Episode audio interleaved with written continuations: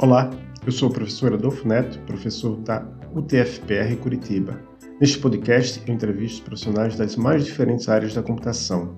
Hoje eu vou entrevistar Felipe Vajão. Ele é doutor em Ciências da Computação pela Universidade Federal do Pernambuco e engenheiro de software na Erlang Solutions. Você conhece Erlang? Conhece Elixir? Pois bem, o Felipe conhece, ele deu palestras nas principais conferências dessas duas linguagens, a ElixirConf e a CodeBeam São Francisco. Vamos ao episódio.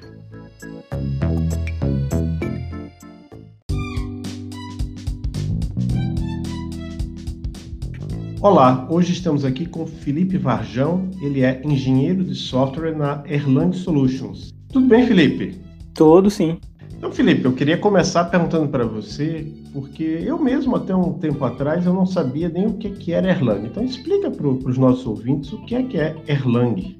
Então, é, Erlang é uma linguagem de programação funcional, né, dos anos 80, mais ou menos, criada dentro do laboratório da Ericsson, é, para um time bem é, assim, famoso por desenvolvedores que, notórios da, da na, tanto na, na academia como na indústria que desenvolveram a, essa linguagem devido à demanda que a Ericsson tinha, né, como para os switches de ligações da Ericsson.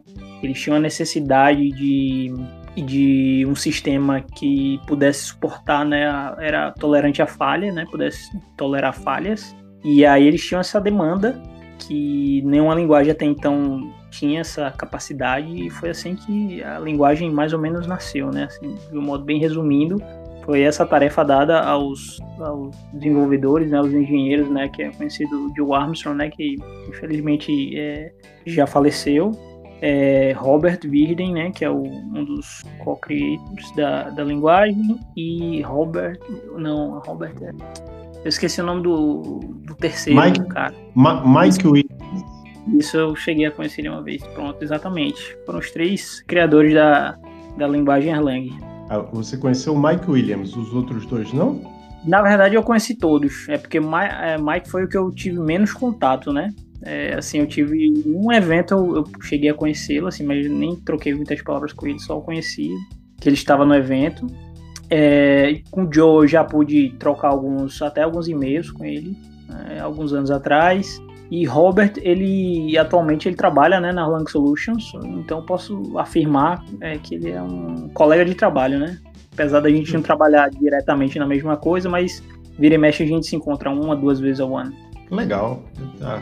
Contatos com pessoas famosas aí. Tá? Quer dizer, famosas é. nessa sub-sub-área que é o, o mundo Erlang, BIM então, eu queria saber, então, explica um pouco para gente o que é que é que a Erlang Solutions faz. A Erlang Solutions é uma empresa de consultoria, é, de desenvolvimento e consultoria de sistemas. Ela também trabalha na, na parte de eventos, né? Ela, ela proporciona eventos todos relacionados ao, ao BIM, né? Ao, ao ecossistema BIM.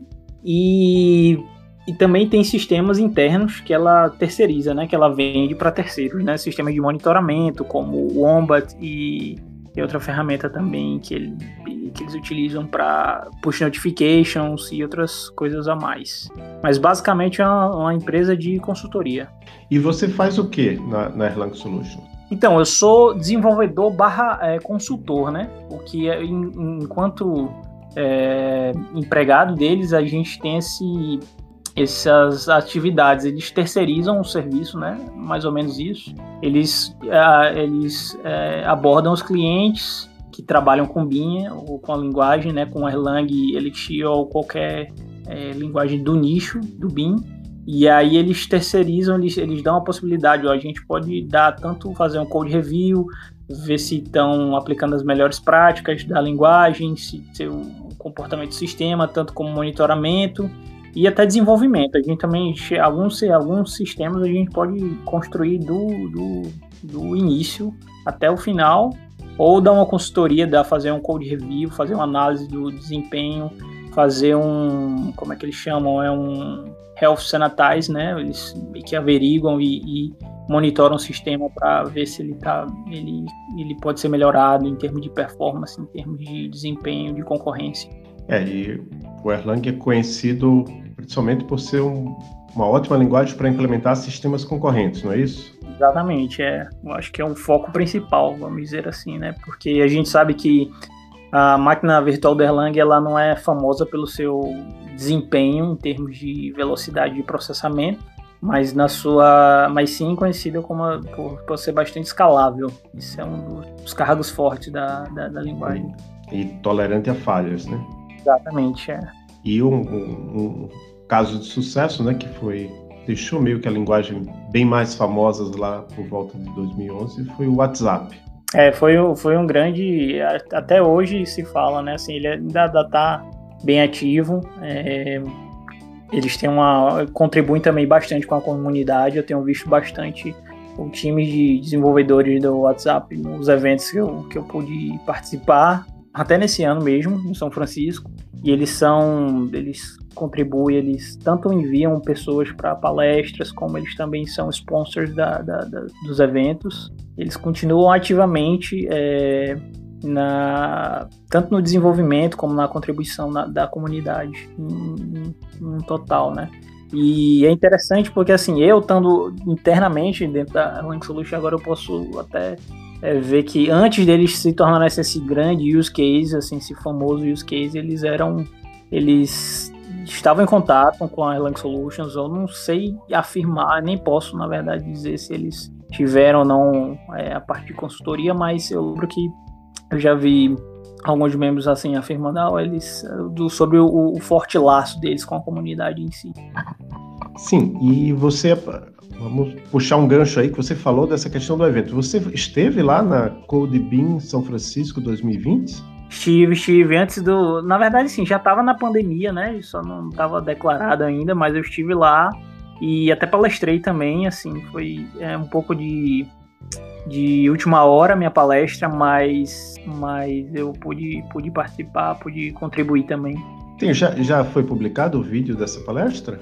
Não, ainda não. Eles estão publicando acho que um por semana, alguma coisa assim. É, eu lembro que na época eles até fizeram umas lives, né? Quer dizer, fizeram a transmissão ao vivo, mas era, era difícil de assistir, eu, lembro. Então, por isso que, sabe, melhor esperar as gravações deles, porque eles editam bem bonitinho, né? Dá para ver os slides, o apresentador, qualidade de som boa. Eu estava pesquisando hoje sobre você e eu vi que você deu uma palestra lá na primeira Elixir Conf, em 2014. Foi isso? Foi, foi mais ou menos quando eu conheci a comunidade, como eu conheci as linguagens, né? Mas como foi que isso aconteceu? Porque em 2014 a Elixir era, sei lá, era muito pouco conhecida. Tudo bem, já tinha o livro do David Thomas em 2013, até você colocou lá um, um históricozinho, mas ao, ao, ponto de alguém aqui no Brasil se interessar pela, por uma linguagem como essa e, e propor uma palestra e ser aceito e viajar lá para no caso, o Elixir Conf foi nos Estados Unidos. Como foi que aconteceu isso? Foi, é, foi o seguinte, assim, parte da história, assim, é, partiu do, do, meu, do meu doutorado, né? Quando eu iniciei o doutorado em 2014, através do meu professor orientador, né? Professor Rafael Doeire Lins, ele já conhecia a linguagem, já dava aula de Erlang aqui no Centro de Informática e, já utilizava um pouco do, do, do, dos conceitos né, de programação funcional para muita coisa. E ele tinha uma publicação de um workshop, ele tinha também uma extensão da linguagem de Erlang, como, que era conhecida como OO Erlang, que era mais ou menos açúcar sintático, era como você é, definir métodos e, e funções, né? E até uma certa hierarquia é, dentro, dos dentro dos models e isso de modelos, né? E isso ele abstraía isso, compilava isso para código nativo Erlang. Era basicamente um açúcar sintático em cima da, da de Erlang, né? A linguagem dele, a extensão que ele tinha. E ele me apresentou esses resultados. Ele disse: Ó, a gente tá rodando esses benchmarks aqui e veja aí o que é que você pode fazer. Assim, foi meio que a primeira tarefinha que ele me deu. Foi veja aí o é que você pode é, ver, é, ou desenvolver ou analisar desse, desses benchmarks que a gente vai estar tá tentando publicar isso. Aí eu, quando eu peguei em si, eu vi que era bem consistente, né? Ele testava basicamente Java, Scala, Python, Ruby e Erlang e o Erlang, que ah, o desempenho era, era o mesmo, não tinha nenhuma, nenhuma perca de nada com essa extensão que ele fazia da linguagem. E aí minha tarefa foi. Aí foi quando eu conheci, por acaso, é, eu já tinha trabalhado com Ruby, aí conheci, vi é, os comentários sobre Elixir, né? Sobre a linguagem. E aí eu, eita, vou, acho que eu posso contribuir com isso aqui, professor. Saiu essa linguagem nova, que roda também na VM, da VM do Erlang, eu posso estender para ela e a gente pode compor nosso, a nossa suíte de benchmarks aqui com essa extensão também com essa linguagem. Foi isso que eu fiz até então, mas acabou que não resultou em nenhum artigo explicitamente esse, esses benchmarks, porque eles já tinham é, publicado parcialmente alguns anos atrás, acabou não, não, não foi possível a gente publicar mais, mas eu tinha os resultados interessantes. Ah, né? Aí eu disse, eu vou submeter aqui, aí dei um assim meio de valente, submeti a palestra e foi aceito. Estava bem no começo da, da, da, da, comunidade, por isso acho que não tinha muitas submissões nesse, nessa época, e assim, meio que foi um pouco de. tive sorte, e eu tive em contato né, com o Jim, que é o organizador lá em Austin. E ele, ele, eu falei que eu não tinha, ó, não tenho possibilidade de viajar, mas queria muito apresentar, mas a, a universidade aqui não banca, e aí teria como vocês custearem ou me ajudarem com isso. E aí ele, não, você pode vir que a gente custeia para você. E aí eu fui para lá e eu apresentei esse trabalho, né? Falando sobre um pouco de, sobre a performance de comparando tanto é, Erlang com Elixir e o Erlang e Java e os resultados que a gente tinha para Java, Scala também. Na verdade, a gente viu em termos de resultados assim, não tem degradação nenhuma por nenhuma, porque todas geram o bin, né, o código binário Erlang e é 100% nativo e aí fica tudo, ficou tudo elas por elas, a gente pode dizer assim, né? Os resultados das extensões, sendo Erlang ou Elixir, não muda, ou Erlang na época, ele não, não degradava o desempenho da, dos benchmarks né, para essas, essa, as linguagens. Né? E foi isso que eu apresentei lá. Foi bem estrita, foi, foi bem é, legal poder conhecer, e foi aí que eu conheci a comunidade, conheci o diretor técnico da Erlang Solution, Francisco Cesarini, nessa época, conheci Robert também nessa época, e várias pessoas, inclusive o Valinho, eu tenho uma foto com ele desse evento, e foi quando eu conheci também, pude conhecer o José Valim na, na Elixir Conf 2014. É, legal, eu conheci o Valim em 2000 e... Eu fui na, na Elixir Brasil 2018, lá em São Paulo. Né? Na 2019 ele não, mas aproveitando esse gancho, você falou sobre o seu doutorado, então eu quero, quero voltar um pouco mais atrás, né? Como é que você se interessou quando você era lá criança, adolescente, sei lá? Como é que você se interessou pela área da computação? É, foi bem, assim, para mim foi, de certa forma, foi, foi bem natural, porque a gente já em 95 meu pai comprou o primeiro computador lá para casa, porque meu irmão já fazia Cefet nessa época. Meu irmão é, é um pouco mais velho do que eu, oito anos mais velho do que eu, ele já estudava no Cefet e já tinha esse, essa base de computação lá, de, de princípio de computação. E ele já, e pai comprou o primeiro computador lá para casa e ele sabia mexer, ele que meio que, ó, pode fazer assim, assado. E ele me ensinando, e foi assim que eu tive os primeiros contatos com informática em si. Eu lembro que minha primeira aula de informática, é, meu pai chegou a pagar um professor né, particular e eu basicamente ia para casa dele e ele me dava assim, ó, isso aqui, dava uma tulha de papel assim, eu tava vendo esse texto aqui, digita isso aí para mim. Aí eu ficava lá digitando assim, horas e horas, horas e horas, horas e horas. Aí bem no final da aula, ele e faltava 30, menos de 30 minutos, sei lá, 15 minutos para acabar, ele botava um joguinho lá para mim, eu ficava jogando. Essa minha aula de informática em 95. E foi assim que eu ingressei, assim, a, me, comecei a me interessar, né, pela, pela informática. Ah, legal. Aí você fez o curso, qual, qual foi a graduação que você fez? Análise de sistemas? Exato, foi Sistema de Informação na, na faculdade, da Facete em Paulo Afonso, no interior da Bahia. Ah, você é da Bahia? Sou baiano. É, não, não sabia. Paulo Afonso, já estive lá muitos anos atrás, no... até meu, meu pai é engenheiro civil, né? Ele tinha um contato lá na Chess, eu fui ver a turbina lá. Não sei se todo mundo pode ver a turbina. Você chegou a ver a turbina da Cheguei, uma cheguei. das turbinas? É, a gente tinha uma excursão, né, do colégio, acho que a gente ia pelo menos uma vez no ano lá. Mas assim, eu, eu nasci na Bahia, mas eu só vim morar mesmo em Paulo Afonso. Depois eu nasci, eu acho que eu me mudei com uns quatro meses. A gente morava no Amazonas. Ou seja, quando eu conheci, tive contato com a informática, eu estava morando no Amazonas. E muitos anos depois foi que eu voltei. Já eu já adolescente que eu voltei para Paulo Afonso e terminei o colegial e fiz a faculdade lá. Você rodou o Brasil, né? Amazonas, Bahia. É, Bahia, e aí Amazonas. Eu... E aí eu tenho essa curiosidade de saber por que que você, lá de Paulo Afonso, decidiu fazer mestrado lá em Recife, na Universidade Federal de Pernambuco.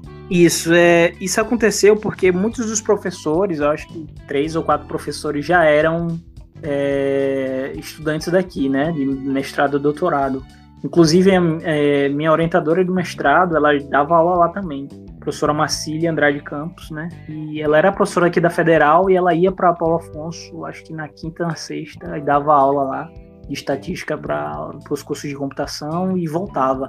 E aí foi nisso que eu, eu eu acho que eu fui o único aluno dela de TCC que teve assim, porque era uma aula bem é, voltada para estatística e matemática aplicada, e ninguém acho que tinha muito interesse, mas eu, professor, eu queria fazer o trabalho com a senhora, não sei o quê, e aí ela me, assim, me introduziu essa parte da computação científica, da, da parte da aritmética intervalar, e foi aí que a gente publicou o nosso artigo, finalizei o TCC e ela disse, já me convidou para o mestrado. Foi tudo assim, eu terminei o, a graduação, me formei em 2009 e já tinha sido aprovado no mestrado aqui.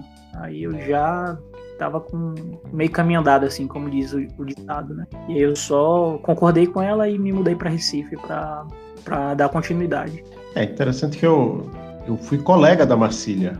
Colega no seguinte sentido, eu, quando eu entrei no mestrado lá em Recife, ela estava fazendo doutorado. Acho que ela terminou uns, uns dois anos depois, né? E eu acho que ela já era professora na época. Naquela época, hoje em dia você só entra lá no, na UFPS se você já tiver doutorado, né? Mas na época dava para entrar até sem mestrado, né? Foi o que aconteceu Isso. com ela. E aí depois ela fez o mestrado, fez doutorado. Foi. E aí você, você fez o, o, o, mestrado com ela e decidiu ir fazer doutorado com o professor Rafael Dueire, né? Que você já comentou. Rafael do, Lins, que também, na época que eu comecei a fazer mestrado, isso em 1994, o professor Rafael Dueire já trabalhava com programação funcional. Ele trabalhava com uma linguagem chamada ML, tinha dois alunos dele que terminaram o mestrado super rápido, porque eles já estavam fazendo iniciação com ele. Então, assim, da turma de 94, esses dois alunos terminaram, sei lá, em setembro, outubro. Mas eu acho também programação funcional. Até um, um deles é professor hoje em dia na, na própria UFPE, que é o Ricardo Massa, e outro na UEPE, que é o Genésio Neto. Mas aí, como é que você foi levado a ir trabalhar com o Rafael Dueire? Então, é, a professora Marcília, ela foi aluna dele, né, no doutorado, e logo após, eu acho que eu fui o último aluno dela, se eu não me engano, de mestrado, na pós-graduação em si. Ela já estava bem próximo, né, aí se aposentou depois disso. E aí, algum tempo depois, quando eu voltei, professor, eu queria dar continuidade. É, a gente chegou até a submeter, acho que um ano depois do meu mestrado, eu cheguei a submeter para o doutorado, mas não foi aprovado.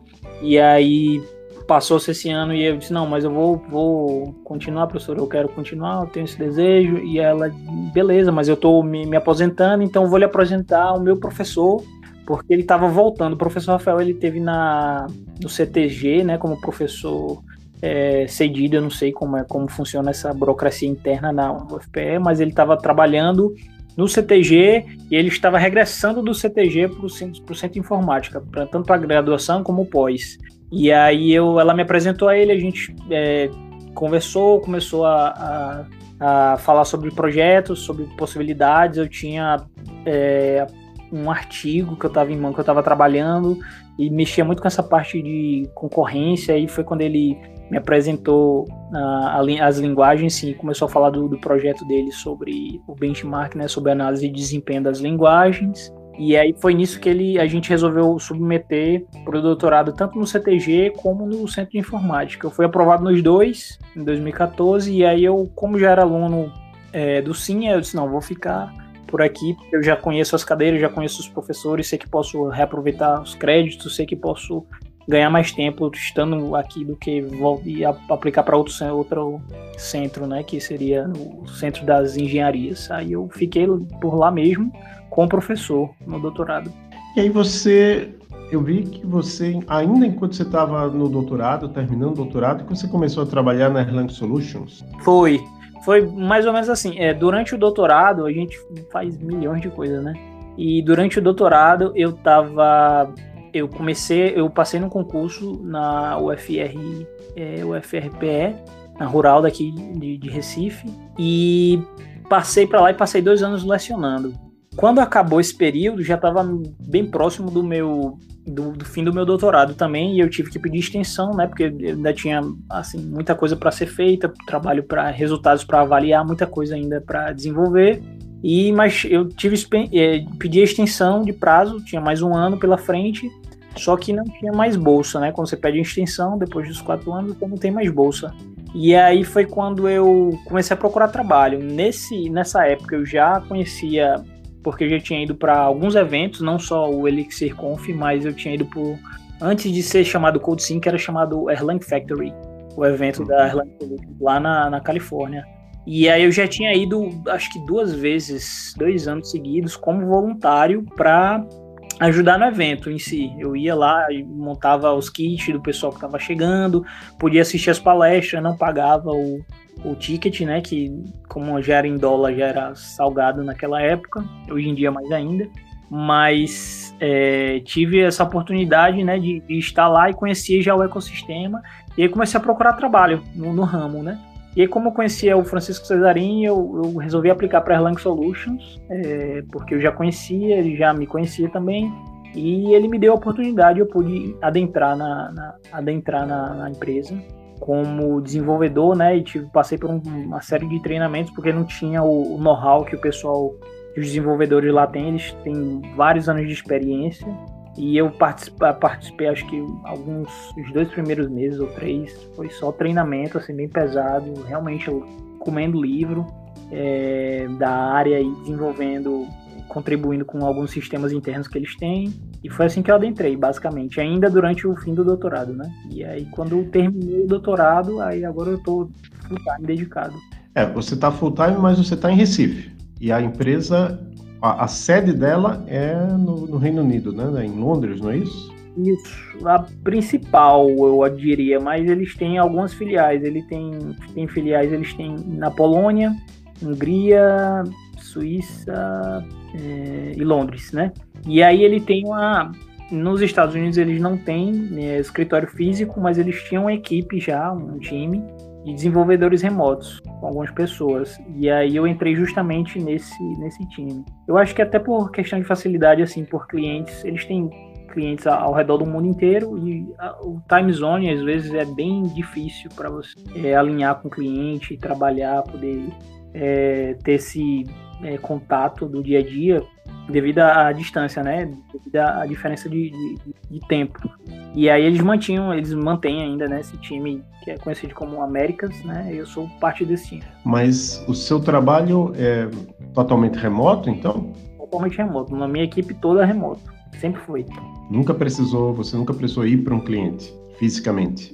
Então, já houveram algumas necessidades, assim, depende, isso pode variar de cliente para cliente, mas é o cliente também que custeia isso, se ele quer fazer um onboard do, do projeto né, localmente, aí a gente se desloca, é, vai lá, passa uma ou duas semanas e volta, mas o trabalho é sempre remoto. E você falou de, de programação, né, Elixir, Erlang, qual, qual é a linguagem que você mais gosta de programar atualmente, mesmo que não seja trabalho? Uh, eu diria que Elixir, com certeza.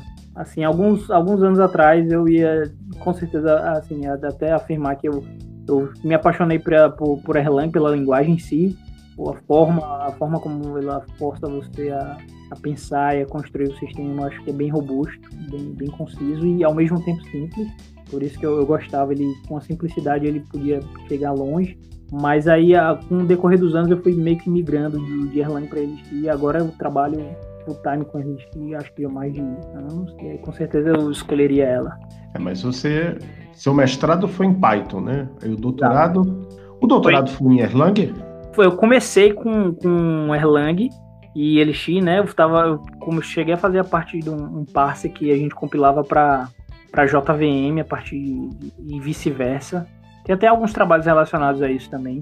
É, mas aí no meio do caminho a gente decidiu voltar para o tópico de Garbage Collection e aí eu finalizei o doutorado trabalhando com Go, né? Acho que passei os dois últimos anos focado tempo, todo o tempo é, trabalhando com Go. E aí nossa implementação também foi na, com Golang. Mas aí depois, mas trabalhava com Elixir e Erlang no, no durante o dia e no final do dia e final de semana pra, em cima da pesquisa era só Golang. Eu já pude migrar entre algumas linguagens, né? De Python, já trabalhei com Ruby também. Eu tive alguma experiência depois do mestrado, eu passei alguns anos trabalhando como desenvolvedor também é, desenvolvedor web com exclusivamente com Python também. Eu tenho é, bom com Python. Eu tinha, né? Porque eu trabalhava muito com a, com a versão 2.7. Agora todo mundo roda o 1.0. Nem sei hum. quando vai. E como é que Explica um pouco para a gente o que é que é essa sua tese de doutorado, que é gerenciamento dinâmico de memória baseado em regiões com contagem de referências cíclicas. É, é assim, o título é bem, é, ele acho que ele dá, já explica um pouco que é um nicho da coisa, mas vou tentar simplificar aqui. Basicamente é, é o, gerenciador de memória, né, o reference, o garbage collection, baseado em em contagem de referências, ele é bom porque ele não deixa você fazer downtime do sistema para fazer a coleta explicitamente. Né? Ele não para o sistema para você fazer coleta. Ele faz isso dinamicamente, interativamente, enquanto o programa está executando. Enquanto os outros, eles têm que, em algum momento, né, o MarkScan, o COP, é, que é os mais conhecidos, assim, eles têm que parar em algum momento, ó, vamos parar a computação e só limpa a memória nesse momento. E por isso que o Reference Count, assim, ele é, ele é robusto porque ele tinha, ele não, não necessitava desse downtime do sistema.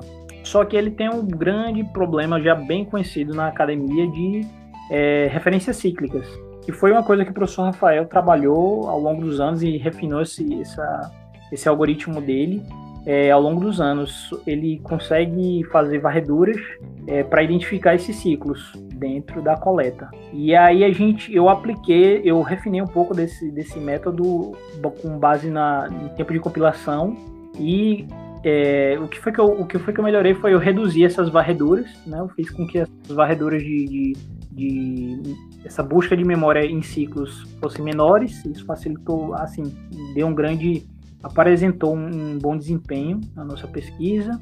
E aí, ao longo da. Quando a gente estava desenvolvendo e melhorando essa, essa técnica dele, a gente identificou esse novo trabalho que ele fazia justamente a loca, ele faz a alocação da memória com base na região, ou seja, ele, os objetos que tendem a ser liberados no, no, mesmo tempo, né, que são alocados juntos, geralmente eles são liberados juntos. E aí ele fazia essa isso, essa decisão ainda durante a compilação. Durante a compilação ele determina, aloca esses caras, esses objetos aqui juntos, e quando for liberar, eu libero todos eles de uma vez. E aí a gente viu que casando as duas técnicas a gente podia ter um melhor, um boost ainda mais na, na, na questão do, da coleta, do tempo de pausa de coleta. Aí é, basicamente, basicamente a gente mesclou as duas técnicas e fazendo com que parte da compilação ela determinava os, a região onde os objetos iam ser alocados e liberados ao mesmo tempo. E tudo aquilo que ele não conseguia predizer, a gente não conseguia predizer, não sabia é, quando é que eles iam ser liberados, ou seja, a gente não podia alocar junto, a gente colocava numa região global e só nessa região global a gente aplicava o reference counting e fazendo busca de ciclos, se ocorresse algum desses. E aí isso assim no, nos benchmarks que a gente chegou a avaliar e alguns sistemas que a gente chegou a testar, ele realmente apresentou grande desempenho, assim, a, a redução de tempo de pausa imensa, porque é, a gente, na maioria dos casos, ele não precisava fazer a pausa e quando ele precisava, que é quando ele encontrava um ciclo, a gente reduzia esse tempo, né, por fazer varreduras locais em um pequeno trecho da memória, em vez de percorrer todo o heap. E aí, basicamente, a pesquisa se resume a isso. Por isso, é muito, muito trabalho para dois minutos de conversa, mas basicamente é isso. A pesquisa que a gente. Uhum, certo. É um, é um tipo de trabalho que seria, assim, interessante para quem constrói compiladores isso, isso, isso. Eu tive muito contato do, com o pessoal do, dos os engenheiros da, do Google, que são os mantenedores do Golang. Eles me deram assim, um grande suporte. Eu mandei milhões, milhões não, mas mandei uma boa quantidade de e-mail particular mesmo, ou para o grupo, e eles me davam esse suporte assim para eu poder explicar como é que funcionava e tirar algumas dúvidas, até mesmo é, identificar alguns gargalos que eu poderia ter quando eu estava implementando essa versão, né? Porque a, a, o Garbage Collection de Go, ele é scan com o tricolor, que fazia isso assim, bem, bem complexo para entender e para poder mexer nisso. E eu praticamente ignorei tudo isso, né? Porque eu implementei outro por cima dele. O Reference Counter, ele trabalha totalmente diferente, deu bastante trabalho, mas eu tive um grande suporte assim da comunidade também de Golang e os próprios engenheiros do Google que respondiam meus e-mails, meus milhões de e-mails diariamente. Uhum. Uma pergunta que, que eu faço aqui é que dificuldades você enfrentou na sua carreira ou na escola? Dificuldades, eu acho que, assim, pelo menos é o sentimento que eu tenho. O fato de eu ter é, me formado assim no interior da Bahia, é, é, eu sempre tive essa, essa sensação de patinho feio, sabe? Eu acho que não, não, não igualava aos, aos desenvolvedores, isso meio que foi um. Uma, isso me bloqueava no começo, bem mais. Hoje em dia, nem tanto, depois de alguns anos trabalhando na comunidade, na área de desenvolvimento e trabalhando em empresa grande, em projetos grandes, tá? tirou sumindo ao longo do tempo. Mas isso foi um, um bloqueante que eu tive. Quebrar, ter bastante dor de cabeça no início. E até eu entender que, assim, tudo parte de você mesmo, assim, no sentido de você tem que correr atrás do que lhe interessa é, e aprender as coisas novas, porque a gente tem que estar sempre aprendendo. Até eu entender que era, é, havia essa necessidade forte na nossa área, foi bastante complicado, principalmente aqui. E o inglês também eu sofri bastante no, no início, assim, mas nem tanto porque eu, a gente mais lia do que realmente precisava trabalhar, mas quando eu comecei a trabalhar, assim, um inglês razoavelmente, e aí facilitou mais a vida, mas quando eu estava bem no início verde mesmo, eu não perdia muito tempo fazendo leituras e os, os, melhores conteúdos a gente encontra em inglês da nossa área. Mas é comum. E, o, e hoje o, o, seu dia a dia é todo se comunicando com o pessoal em inglês, né? 100%. 100%. Então, Felipe, o que é que você diria para quem esteja pensando em seguir carreira na computação? Um, então, a computação é grande, né? Eu, eu, diria que escolha uma coisa que realmente você que lhe interessa na área, seja machine learning, seja é, desenvolvimento com VR, ou desenvolvimento back ou front-end, assim. Escolha um segmento, uma área, análise, monitoramento, essa coisa. Uma coisa que, assim, que você tenha um conforto, porque isso facilita ao longo do tempo. Você não você não perde o tanto interesse da coisa, porque às vezes você bate a cabeça para resolver e para aprender coisas que você acaba se cansando. Então, se você realmente escolhe uma coisa que você que você já tem um certo prazer pela área, pelo segmento, facilita bastante e até me motiva internamente correr atrás. A, uma coisa que eu aprendi muito ao longo do tempo foi compartilhar, né? o conhecimento, você, o fato de você estar tá tentando passar isso para frente, ensinar, isso é uma lhe ajuda a estar tá mitigando a mais, lhe ajuda bastante. Tem pessoas hoje em dia assim que tem blogs assim que são recorrentes no, no, no, quesito de fazer um post ensinando o pessoal a fazer da mais da menor das, das coisas, das operações até as mais complexas. Eu diria que seja por isso e acho que é isso. Então vamos no momento de indicações. Eu queria saber, Felipe, se existe algum livro, filme, série, podcast, quadrinho, qualquer coisa relacionado ou não à computação que você queira indicar para os nossos ouvintes. Ah, deixa eu ver. É, em termos de, de, livro, assim, de ficção, que é uma coisa que eu gosto bastante de ler, eu recomendo qualquer livro do Bernard Cornwell. Ele é um autor assim brilhante. Eu gosto bastante dos livros dele da forma como ele escreve, como ele escreve, o conceito das histórias, como ele cria, assim, sensacional.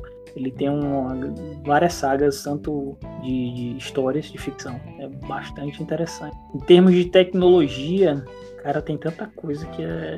Eu definitivamente, assim, definitivamente eu, eu recomendo é, o livro Elixir in Action, do Sarsi. Ele é brilhante, assim, ele vai do, do básico e ele dá um grande ele explica sobre a linguagem Elixir, os conceitos fundamentais é, sobre de como utilizar, como construir projetos do, do, conceito da linguagem, né, de programação sensacional.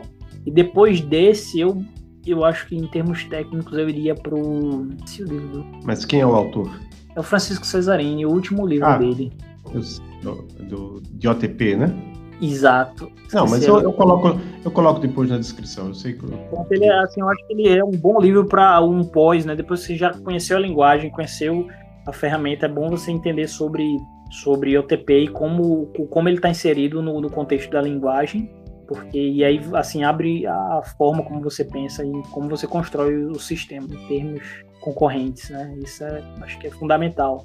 Tanto que foi uma das palestras que eu submeti no pro no ano passado no Elixir Brasil foi essa, foi falando sobre isso mesmo, né? Assim, querendo explicar justamente que não é só conhecer a linguagem Elixir, que tá tava caindo assim na modinha, mas conhecer o nicho, conhecer o OTP, o que é você construir um sistema concorrente, um sistema que realmente é, que é tolerante à falha, o que, significa, o que isso significa, como você pode fazer isso. E acho que quando você entende o que o OTP representa dentro do, do, do contexto, explica bastante. Eu acho. Certo. Eu vou deixar na descrição do episódio um link para o seu currículo Lattes, né, onde tem sobre a sua formação, é o seu GitHub, LinkedIn, Twitter, tem uma página sobre você também lá no, no, no site da CodeSync, né, que organiza os eventos CodeBeam. Existe mais algum site onde as pessoas possam saber mais sobre você? Você está em alguma outra rede social além do Twitter, compartilhando conhecimento assim que não seja pessoal, mais profissional? É, deixa eu ver. Tem alguns tem, assim, na, na Erlang Solution a gente tem, tem os blogs deles, só que eu ainda não, ainda não coloquei nenhum blog meu lá, é, nenhuma publicação minha, mas eu acho que vir alguns aí pela frente, umas coisas que a gente tem trabalhado, e, mas acho que é isso mesmo, assim, eu, eu não, eu não sou um ávido escritor de, de sou muito, eu consumo bastante, mas eu não, não, não tenho tantas publicações assim, até porque eu nunca, nunca me atentei nesse, nesse sentido, né? Porque é uma coisa bem comum na nossa área das pessoas comprarem um domínio, assim, alguma coisa e manter um blog ativo, mas eu, eu nunca cheguei a fazer isso. Acho que é só isso mesmo. Você quer agradecer alguém que te ajudou nesse seu percurso, na sua carreira? Cara, se eu for eu tô aqui, aí agora, se eu for agradecer a todo mundo que eu preciso, eu acho que eu tenho que passar mais uma hora aqui falando, porque inúmeras pessoas me, me ajudaram, meu irmão, que me introduziu na área, sempre me ajudou, minha família, é, o pessoal da comunidade também, é, colegas de trabalho, colegas da, do doutorado também, pessoal da APG, é, que é o laboratório do, do Centro de Informática, é, tanta gente, assim, inúmeras pessoas, não tenho nem como, como citar nomes, fora acho que meu irmão aí já tá mas porque eu ter, com certeza estaria esquecendo de mais alguém. Assim. É, legal. Existe alguma coisa que você gostaria de falar que não tenha sido abordado, que não tenha perguntado? Ah, eu acho que não. Acho que a gente assim cobriu ah, o contexto assim do, da, da, minha história, como por onde eu passei, um pouquinho de, de cada coisa. É claro que assim, a gente podia desdobrar bem, bem mais detalhes cada trecho, mas é, é, e aí seria demais, talvez, muito detalhe. Eu acho que a gente cobriu basicamente todos os tópicos. É, é mais para dar uma introdução, o pessoal que estiver interessado vai, vai lá atrás, tem bastante material, o site da, das linguagens que a gente falou, todos esses links que eu deixei. E se tudo der ah, certo, né? Sim, pode falar. Eu vou mandar depois para ti é, o link do Meetup, que a gente tem um, um, um grupo né, de Elixir User aqui do, em Recife, em Pernambuco, né? E a gente já tem, acho que, um, um bom número de pessoas, só que acho que já aconteceu dois, dois eventos aqui o primeiro foi bem pouquinha gente, assim, acho que duas, três pessoas. No segundo já foi, foi bem mais legal, foi na Softex no centro da cidade, já deu bem mais uma audiência melhorzinha. E a gente tá, assim, o problema foi que houve a pandemia e a gente não pôde, não pôde mais organizar nenhum, mas a gente pretende, assim, que a coisa normalizar, a gente pretende continuar e eu vou deixar o link para quem quiser se inscrever, vou te mandar e tu pode colocar no, no feed também porque aí o pessoal que tiver interesse, até para entrar em contato comigo também para facilitar, se tiver interesse de conhecer a linguagem ou de trazer o evento, organizar alguma coisa do tipo, e aí pode estar tá por lá. Legal. Aqui a gente tem um meetup também, aqui em Curitiba, até um, um dos coordenadores do meetup, o Kelvin Stingen, ele vai dar uma palestra, hoje é 12 de maio, para os ouvintes, né? hoje é 12 de maio, ele vai dar uma palestra num evento chamado CapConf Online, né? Cap de Capivara Conf, de conferência, claro, CapConf Online. E a palestra dele vai ser sobre o que é Elixir. Eu, nas minhas redes sociais, eu já divulguei isso hoje. Super legal. Legal. Então, muito obrigado, Felipe, e tchau. Até mais. Até mais.